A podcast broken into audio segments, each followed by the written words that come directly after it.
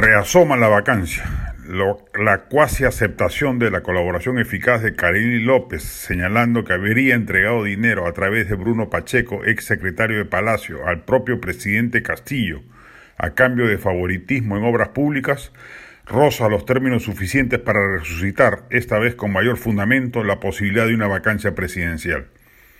Carolín López, visitante de Palacio y del pasaje Zarratea en Breña, concurrió entre el 29 de noviembre y el 2 de diciembre, según revela IDL Reporteros, a la oficina del Procurador Anticorrupción Javier Pacheco y luego la de la Fiscal Anticorrupción Carla Cesenarro, con el objetivo de ofrecer su colaboración eficaz. La misma le fue negada porque Carolín López no aceptó, en principio, requisito legal para acogerse a dicha figura, admitir culpa en el delito investigado y luego revelar con pruebas otras ilegalidades que pudieran servir para contrapesar la responsabilidad confesada.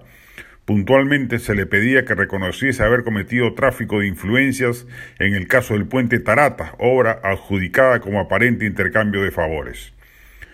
Está en la cuerda floja nuevamente el primer mandatario. Bastará que López, reconvenida por su abogado, acepte lo solicitado por la fiscal y aporte más pruebas que certifiquen la relativa veracidad de sus dichos o indicios suficientes de que el tema alcanza al presidente y la vacancia volverá a estar en ristre.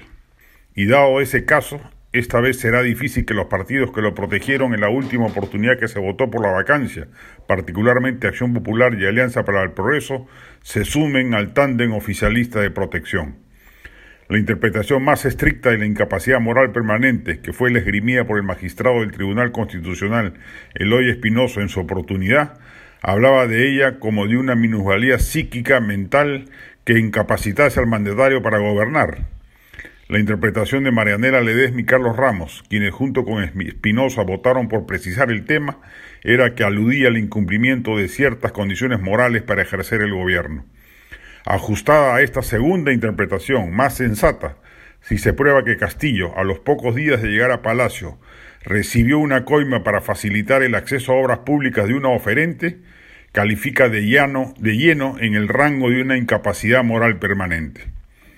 Por cierto, a esa chanchita se habrá referido cuando, asustado, Castillo la mencionó casi autoinculpándose aludiendo al contenido de los audios que él temía que saliesen en un programa dominical?